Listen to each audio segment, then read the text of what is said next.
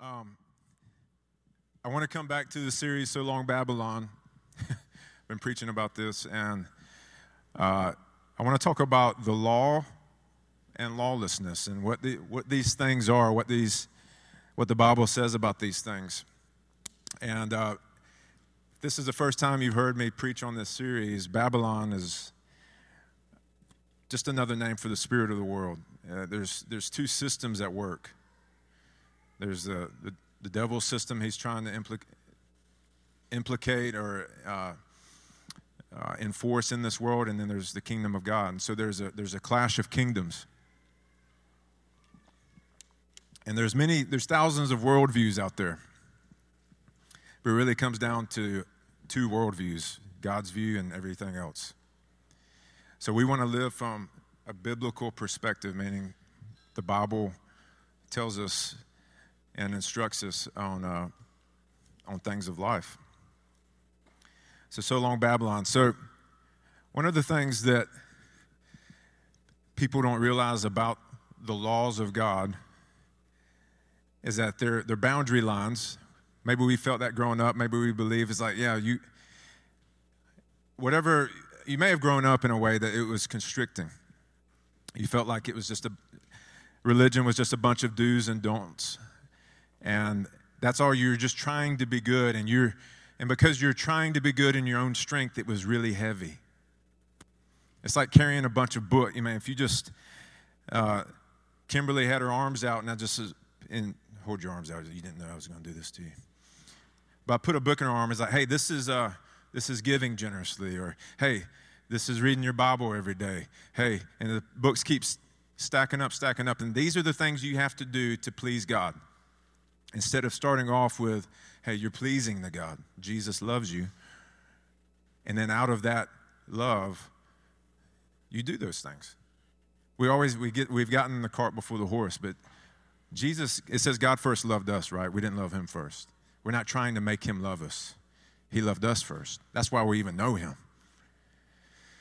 And so God loves us first. But he has precepts, instructions. He's like, hey, this is the way that life goes well for you. Because I'm the creator of life. If you want to know how something works, you, you go back to the creator, right? If I want to know how the, the Snuggie works, I go to the guy that, that created that. If I go to a guy that created a nuclear engine, I'm not going to know how to operate that. He's, but the guy, the engineer, is going to know that hey, how did you create this? Because he was the creator. And so it's God created life, he created marriage. So we go back to him for these things. It's like, this is the way it works. And there's blessing in it, and there's life in it.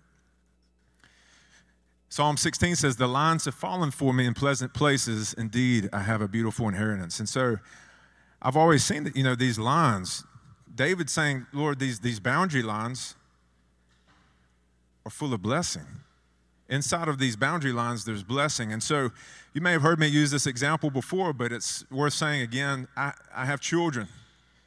We have a boundary line at the road of our driveway, where the road meets our driveway. Can't go past, can't go play in the road. It's a boundary line. They start playing in the road. We have people flying by our house. Good chance they're going to get hurt or even die. So that boundary line is it a, is it a curse or is it a blessing? It's a blessing. It's bringing life. Why am I telling my kids that? Is it because I want to just hold them back and I want to restrict freedom in their life? No, it's because I love them. I'm actually giving them freedom. And that's one of the paradoxes of the gospel is that uh, there's actually even a, a guy named Jocko Willink. He has a book that's called Discipline Equals Freedom. And that's another way of looking at the law of the principles and the precepts of God. But we're going to look at Old Testament law and actually New Testament law in this light.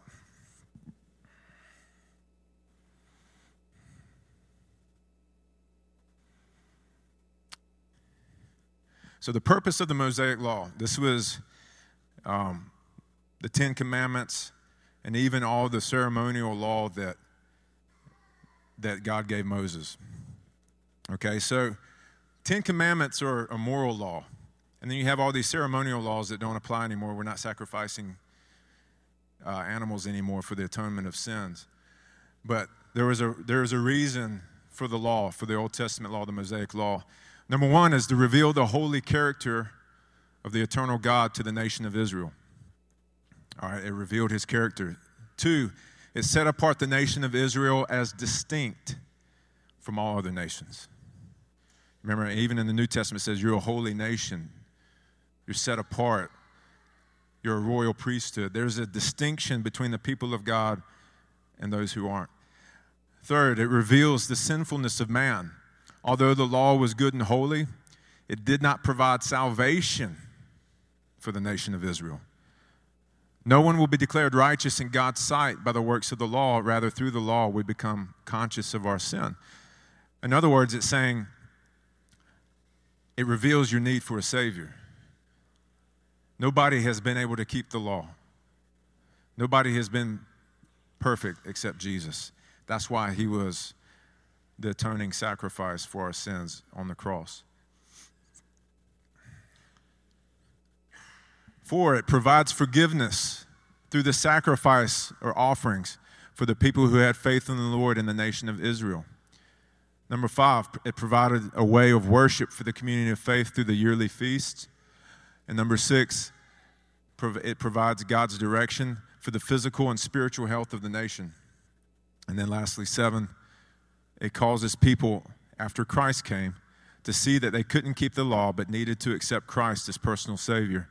For he had fulfilled the law in his life and paid the penalty for our breaking, in it, breaking it in his death, burial, and bodily resurrection. The believer in Christ has the very righteousness of the law fulfilled in him as he obeys the Holy Spirit who lives within him. So, what did boundaries look like in Eden? It's always good back to kind of go back to the beginning of what life looked like with God, because this is what God's trying to restore. Jesus is called the second Adam because he's he brought Eden back to us. He brought which is heaven on earth. And so he, he brought back what it looks like to have a relationship with God. So there was complete freedom in Eden. Do y'all remember a list of rules in Eden besides one. God gave them one no in Eden. And that no was do not eat from the tree of the knowledge of good and evil. There was one no. One no. Now, why did he give them that one no? And why did he even put that tree in the garden in the first place? Well, the reason he told them not to eat from that was because he knew if they ate from it, man would try to decide what is right and wrong. They would have what they thought was the knowledge of good and evil. They would actually try to re- redefine what is good and what is evil according to their own limited wisdom and not by God's standards. Now, why was the tree there? Because love is not love without an alternative choice. Because love involves laying down your life. So there is a choice. There's a, imagine just you're walking in the garden, there's the tree of the knowledge of good and evil. If there was no alternative choice, they didn't have the ability to choose God over this, over this other choice. Does that make sense? And so the, the fact that they had the ability and God set it up in the perfect atmosphere to have a choice to choose evil, they, it pictures it provides a picture of what love looks like. Because god's given you a choice. He gives us a choice every day for what it looks like to love.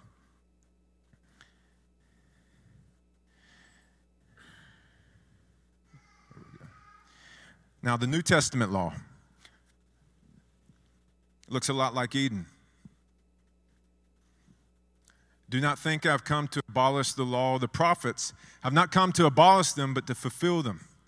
For truly I say to you, until heaven and earth pass away, not an iota, not a dot will pass from the law until all is accomplished.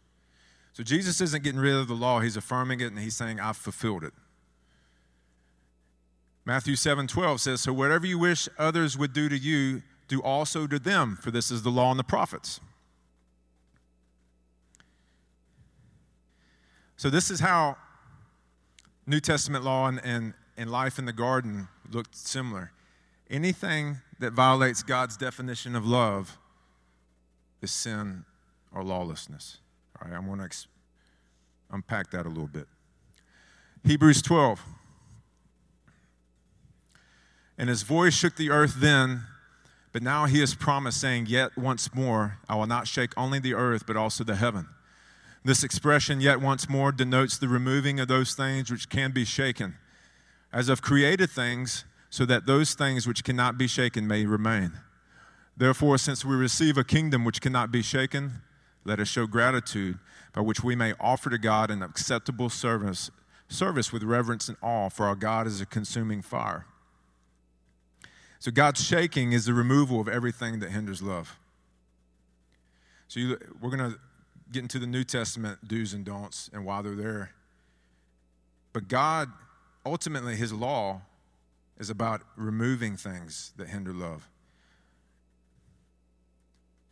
So, whenever I was in uh, sexual relationships with my girlfriends in college, that was not the, the true expression of love.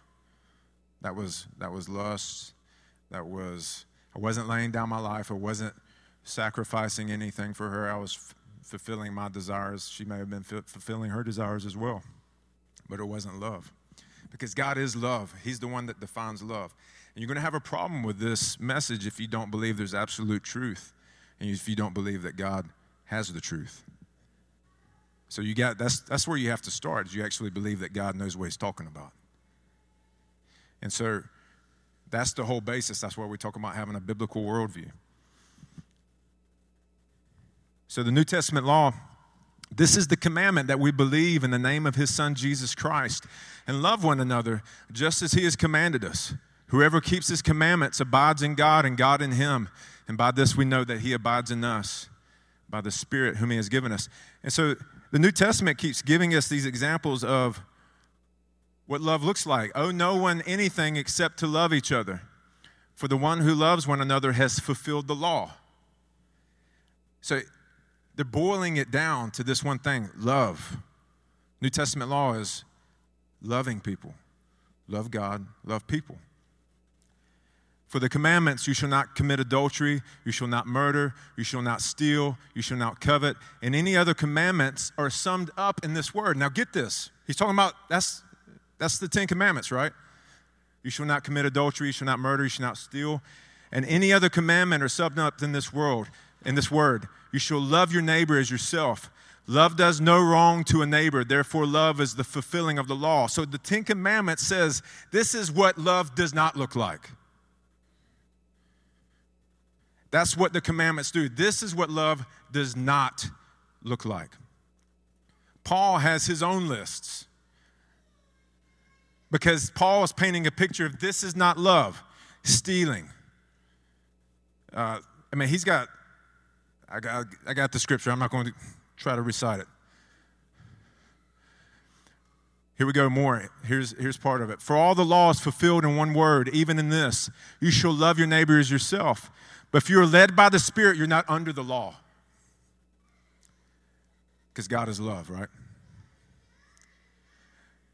If you're led by the Spirit, you're not under the law. Now, the works of the flesh are evident. So here he's, he's saying, This is what love doesn't look like, guys. All right, I'm going to paint a picture for you so you know. Here's the boundary lines. This is where love ends, as far as it doesn't look like love anymore. The works of the flesh are evident adultery, fornication, uncleanness, lewdness, idolatry, sorcery, hatred, contentions, jealousies, outbursts of wrath, selfish ambi- ambitions, dissensions, heresies, envy, murders, drunkenness, revelries, and the like, of which I tell you beforehand, just as I told you in time past, that those who practice such things will not inherit the kingdom of God. Then he goes into what the Spirit looks like, which is abiding in love. This fruit of the Spirit is love, joy, peace, long suffering, kindness, goodness, faithfulness, gentleness, self control. Listen to this against such things there is no law. And those who are Christ have crucified the flesh with its passions and desires. So if you're found in love, guess what you're doing? You're crucifying the flesh. If you love Jesus, you're crucifying the flesh. If you love Jesus, you're putting others before yourself because that's what love does. Love lays it down. Love doesn't choose. I'm going to define what's good and evil, Lord. Love chooses Jesus and says, I'm going to come up under your leadership and believe that you know what's best because you created me. None of you remember forming yourself in the womb as like, I'm going to choose, hey, I want to be six one, brown hair, blue eyes. Yeah, Lord, I, I choose that. No, no, you didn't have a say in that because you created. You're not the creator. And so there's a higher authority above us. Lawlessness, Proverbs 23 says, Do not move the ancient boundary and go into the fields of the fatherless. And I've always looked at this as redefining what's good and evil, redefining the boundaries. Redefining the boundaries. So, lawlessness is making God in your own image. Christians can do this. Other people, not Christians, can do this. You're like, yeah, God, you know,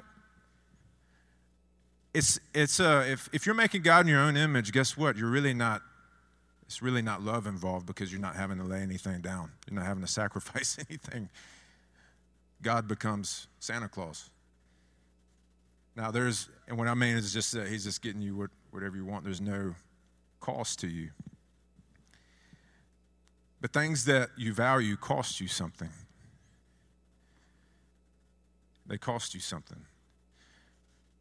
This is what I'm talking about, even with the, with the dads. It's like, we're going to have to spend time in prayer.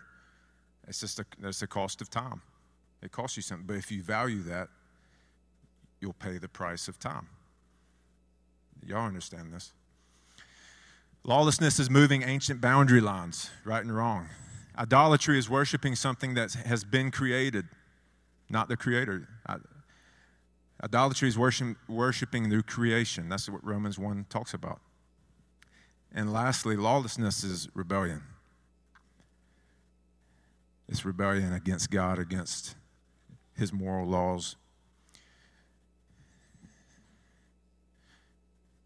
And lawlessness is rebellion against authority greater than yourself. Now, I'm not this what I'm not saying is that all civil law and laws of nations are of God. You know, there's been obviously times in history where uh, Christians have, because of persecution, have, you know, they're, they're rounding up Christians, they're going to kill them because that's the law. They try to get out of there. So, um, but God does ask us when, whenever we can to obey the laws of the land, to respect authority. Lawless deeds. But we know that the law is good if one uses it lawfully. if you, you grew up in heavy Christianity, as Jack Frost used to say, how many of y'all know who Jack Frost is when I say his name? All right? It's not the cold guy, it's the Father's love guy. And so Jack Frost used to say, Christianity can be a heavy trip, man. That's how he talked, in case y'all didn't know. And so he would, Christianity could be a heavy trip. Because when you use the law unlawfully, it's heavy. Jesus said his yoke is easy and light. Now, Jesus never told somebody, hey, I know the law is heavy. I know, like, committing, it's really hard for you to not commit adultery. So just go ahead and do it. He never said that. He told the woman caught in adultery, hey, I, I don't condemn you. You're forgiven. Go and sin no more. Turn away from it. Because if you end up back here, it's, it's going to be painful again. And she had a choice whether to, to heed Jesus' words or not. Realizing the fact that law is not made for a righteous person, for those, but for those who are lawless and rebellious, for the ungodly and sinners, for the unholy and profane, for those who kill their fathers and mothers, for murderers and immoral men, and homosexuals and kidnappers and liars and perjurers, and whatever else is contrary to sound teaching, according to the glorious gospel of the blessed God which I've been entrusted. For the grace of God has appeared, bringing salvation to all men, instructing us to deny ungodliness and worldly desires, and to live sensibly, righteously, and godly in the present age, looking for the blessed hope and the appearing of the glory of our great God and Savior, Christ Jesus, who gave himself for us to redeem us from every lawless deed and to purify for himself a people for his own possession, zealous for good deeds. So, again, the law is, is, a blessing when used uh, the right way, when you're abiding in it by the Holy Spirit. The key is, is whose strength are you trying to do it in? And I'm telling you, when, whenever you, if you're not surrendered, if God doesn't have all of your heart, you're going to try to do right and wrong in your own strength. And you will fail. You'll get frustrated, turn away from God. I did that. In college, I, I decided at one point, alcohol, God didn't want me to drink alcohol. So I tried to drink alcohol. But I did everything else. And then I would have people like, why are you drink, not drinking? I was like, oh, uh, Christian. Like, why are you at the bar? Good question. I don't know. I like to party, I like to feel like kind of get my self worth from this. I didn't say that, but that's what was going on. I wasn't quite that in tune with what was going on on the inside at that time. Or I would, then I, you know, I told my girlfriends I don't want to have sex. I wasn't surrendered. My girlfriend even gave me a Bill Bright devotional. And, I, and, and so, but it wasn't until I surrendered and like, God, I can't do this. I have no power. That he actually, the Spirit of God actually enabled me. What was the promise in Ezekiel? What did he say? He said, I will cause my spirit to be inside them, and I will actually cause them to obey me. Is that not a wonderful promise? That God's like, I know you don't have the ability, Travis. And so, what I'm going to do, I'm going to do you a favor. I'm going to send my son. That's why I tell people they're God's favorite because he did them the biggest favor in the world. He sent their, his son to die in their place. And, when, and through the, the death and resurrection of Jesus, we get the Holy Spirit, and Holy Spirit gets to live inside of us. Holy Spirit has been there all along. He, was, he wrote the law, he, he's able to keep the law, he's able to fulfill, uh, make it to love people and, and to lay our life down. And so, we, when, when we surrender to the Holy Spirit, he does the work. He puts he causes us to obey. When I gave, when I surrendered to God and I just gave up trying to get rid of porn in my life at the age of 23, guess who came in? Holy Spirit. Set me free. I'd even God had promised me if I surrendered my life, He'd deliver me from that. And I'd actually forgotten He had promised me that. But God doesn't forget. And so when we surrender, it's, it's, the, it's an are you surrendered to the Lord? It's the only way for Christianity not to feel heavy. And God and Jesus makes it really plain that way. He never said, "Hey, you can have it both ways." He said, "You you follow me, drop everything and follow me." and he said, you, "You can't serve two masters. You'll either love one or hate the other." It's a very clear line. There's no riding the line. There's no fence riding with Jesus. And He knows what's best for you. He, he loves you. He loves you. And I'm telling you, it's, it's, a, it's a blessed life. It's not always an easy life because you're going to be pushing against this, uh, the wave of the world that's trying to tell you what to think, what to believe, what's normal, and what's not. The devil is going to be trying to resist you, but God, God doesn't say, puff your chest out at the devil to defeat him. He says, Submit to God, resist the devil, and humble yourself under the mighty hand of God, and he will exalt you in due time. Humility is a weapon of warfare. Surrender is a weapon of warfare. Because when you surrender, you let Father fight for you. There was one time a few years ago, I felt like I was being tormented by a demon, and I kept trying to like talk it out on my own. I just lifted my hands to Father. I was like, Father, I can't fight this on my own. Come fight for me. Instantly lifted off of me. You have a Father who wants to fight for you.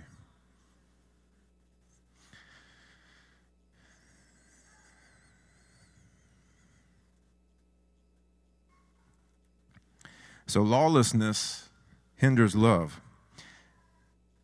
Keeping the law through the power of the Holy Spirit, which is loving people like Jesus would love them, doesn't get rid of the law. Do you not know that the right unrighteous will not inherit the kingdom of God? Do not be deceived. I already read that one. Flee immorality. Every other sin that a man commits is outside the body, but the immoral man sins against his own body. Or do you know, not know that your body is a temple of the Holy Spirit who is in you, whom you have from God, and that you are not your own? You've been bought with a price. Therefore, glorify God in your body. Every one of you has been bought with a price. You're not your own. I'm, marriage is a, is a symbolic uh, picture of what Jesus' love for his people looks like. So, I'm the husband, I'm the head of the family. But what does that really look like practically? it looks like can I wash your feet? Can I do the dishes? I'm learning this. When I was first uh, married, it would look like, hey, I'm going to watch three hours of Sports Center while you're cooking in the kitchen. Because that's all I knew in bachelor life. I remember Jessica said, Are you what? Is that like the same show that was on like three hours ago? And I was like, Oh, yeah. I, I, like sports highlights, man. That was back when they just looped the same one they made in the morning. I would walk by a, a, basket of laundry. Literally, I mean, for a week, I walked by a basket of laundry, didn't see it. Honestly, did not see it. And Jessica's like, "Have you not seen this basket of laundry on the on the the chair ottoman?" I'm like, "No, uh-uh, I'm, uh, I, I haven't. Oh, I'm, ser- I'm seriously, I, I haven't, baby." And she's like, "How can you not see that? It's, you've like run into it." And I was like, I don't know. And I went, Holy Spirit, I need help. Give me eyes to see laundry. sure enough, I just started noticing laundry. I was like, now I can't fold this underwear in this cute little square that you do it, but I can fold it. I still can't fold the underwear in a cute square. But I told Jessica, if you want me to do laundry, you have to receive the underwear as it comes.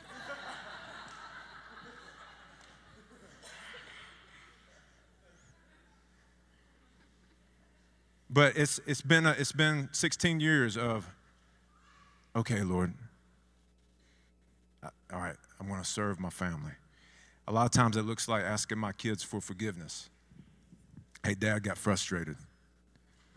Will you forgive me? It wasn't your fault. Dad's tired, and it just, I took it out on you, and it wasn't your fault. Will you forgive me? Yeah, dad, we forgive you. One time the girls were in the back of the car and they said, Dad, you're the best dad in the world. And I was like, damn. And then Zuri said, except when you get frustrated.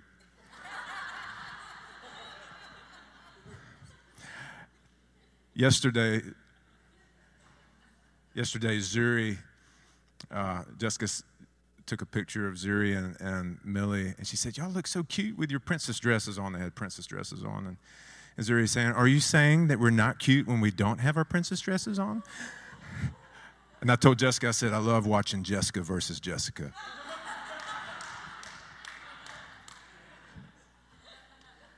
I said, This is giving me great joy.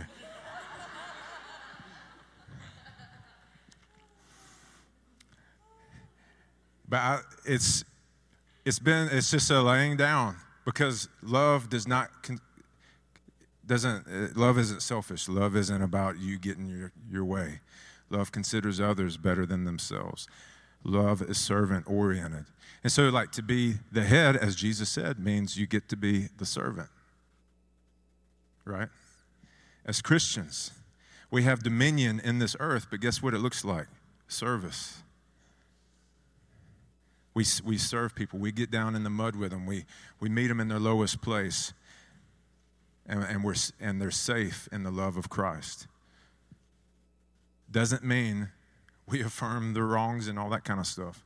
It just means, hey, Jesus loves you. That's all people need to know. Uh, as simple as that sometimes to get out of the mud and to turn their ways is that they just need to know somebody loves them, that, that the one who made them loves them. And so it's, it's a process of learning how to lay you down your life as a husband, but also as a believer. And sometimes it takes, you just have, I, I, I've come to this conclusion when you read Proverbs. I think Proverbs says more about the wise man being able to take correction than the wise man who has the answers. It says, He who is wise who takes correction. He it t- talks about wisdom you have counselors around you. Wisdom is really listening to the one who has wisdom. And, and for you, for you uh, husbands, you've heard me joke around. I call Jessica Holy Spirit Junior. And she's there's many times. I mean, even the other day, it just happens all the time. I've just learned. Listen to your wife. Listen. See if I got anything else. Y'all turn your Bibles to Psalm 19. I'm going to close with this.